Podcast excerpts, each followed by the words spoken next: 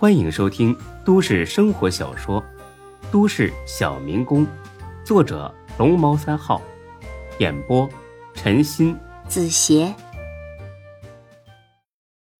第十九集。那他他死有余辜，志哥，我绝对不会和他一样，我是真心爱你的，你相信我。孙志看了他一眼。他的眼中没有真诚，只有强烈的求生欲。我相信你，否则呢，也不会让才哥带你回来。你走吧，莎莎。我再给你最后一次选择的机会，三天时间。如果你决定要走的话，我不拦着你；如果不走呢，以后再也别让我听到你在背后骂骂咧咧的，懂吗？于莎莎这回真的是被吓破了胆，现在除了点头，什么都不会做了。等他要出门的时候，刘永才这个影帝又加上了几句：“莎莎，这可是我们目前的老窝，志哥相信你才告诉你这么多的。你要是出了门之后去报警的话，呵呵。”于莎莎很明白这个“呵呵”的意思是什么，她使劲的摇头，就差点没扭了脖子。打死我也不去，真的，才哥，你相信我。送走了他，刘永才哈哈大笑，哈哈哈哈！太爽了，我算是知道自己最适合干什么工作了。不是吹牛。我要是早些年去横店影视城当群演，我早他娘红了，谁还用在这开什么出租车呀？孙志白了他一眼，哼，你挺能编呢，刘永才还扔海里去，你有那个胆子吗？嘿嘿嘿，我这不是吓唬他吗？哎，怎么了，孙志？你真告诉他你自己是毒贩子呀？对呀，他就是想要钱而已。我犯得着和他说实话吗？聪明，还是你聪明。到时候你甩了他，他都不敢说一个不字儿。哎，对了，你不是和夏兰野战去了吧？你怎么又跟这女的扯一块了？难道是三？三你妹呀！夏兰还在燕子山等我呢，我得晚上回去。燕子山，我操，野战圣地呀！哎，你们挺会选地方嘛。你快说说，上了没？哎，夏兰是不是处啊？啊，你滚！懒得跟你废话，我走了啊。对了，还有，我最近呢想弄点事儿干一干，正好我看小区后面富豪酒店要转让，你抽空呢看看去，合适的话我租了。到时候呢你也别开什么出租车了，去当个总经理多带劲儿啊！刘永才一听，眼睛都亮了。这富豪酒店好像是三星级吧？自己从出租车的哥一眨眼变成总经理了，这种转变只有在梦里才有吧？果然没跟错呀，孙志那就是自己的贵人。哎，好，包在我身上。那个，你慢走哈。哎，那个用用不用我送你过去啊？啰嗦，不用。孙志刚走，刘永才就上网搜了些三星级酒店配置、配套设施、管理经验之类的信息，又挑重点背了一些，这才向着富豪酒店赶去。前台的是两个高个美女，很热情的接待了他。您好，先生，请问有什么需要帮忙的吗？哦，那个，我来应聘的。应聘，先生，您开玩笑吧？据我所知，我们酒店近期并没有招聘员工的计划，而且进门的时候您可能没注意到，我们酒店已经要对外转让了。对呀，我就是过来考察的。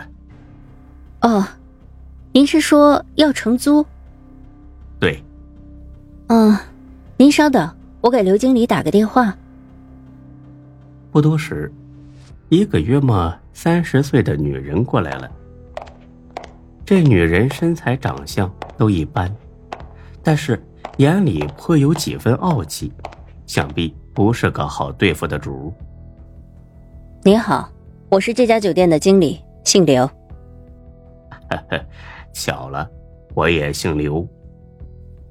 哎呀，本家人嘛，看来是天意。不瞒你说，这酒店的效益一直很好，可我们全家都要移民到国外了。所以才忍痛割爱的。如果能有一个本家人接手，我心里的遗憾也会小一点。呵呵呵，如果合适的话呀，我一定会接受的。哎，这样，您呢，先带我看一看吧。好。转了一圈下来，刘永才心里很是疑惑。店里的情况很不错，而且重新装修还不到半年。这个时候转让确实很可惜。刘经理啊，看你也是个实在人，这店呢我相中了，主要是看租金了。如果价钱合适，咱们呢今天就能定下来。这个刘经理不愧是个老油条，他不急着说价格，而是说起店里位置便利。在 J 市呢，小有名气，客源稳定，等等等等。总之就是一句话，接手就能赚钱。哈哈，刘经理啊，租金是关键呐。你也说了，您的租期还剩下三年，谁知道到期之后这房主会不会继续租给我们呢？还有就是，虽然您呢刚装修不久。这可也不是我们想要的风格啊！到时候租下来还得拆了重装，费两遍功夫，这些都是成本。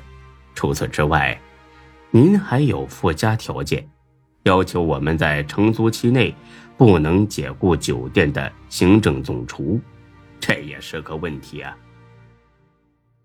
见刘永才说的头头是道，刘经理略作考虑。开出了价码，一年一百万，三年三百万，一次性付清。刘永才听了，倒吸一口冷气，三百万。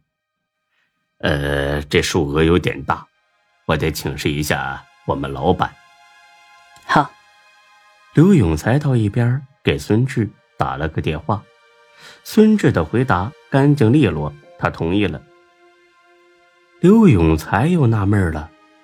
孙志啊，你没事吧？这可是三百万呐！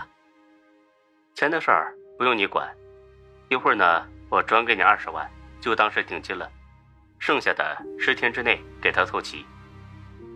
刘永才更惊讶了，他不知道孙志在这么短的时间内能去哪儿弄到这么多钱，但他相信孙志说到就能做到。附加条件呢？这个也答应？废话，不然你给我找个行政总厨，你有这种人脉吗？刘永才一想，也对呀，这是酒店，厨房干活的伙计那都是行政总厨的人，他要是走了，还怎么营业呀？行了，我明白了。接下来，刘永才说服了刘经理，先交二十万定金。十天之内，剩下的钱一次性付清。双方约定明天就签约。刘永才按孙志说的，到方正律师事务所找了个律师，约着明天一起去签个合同。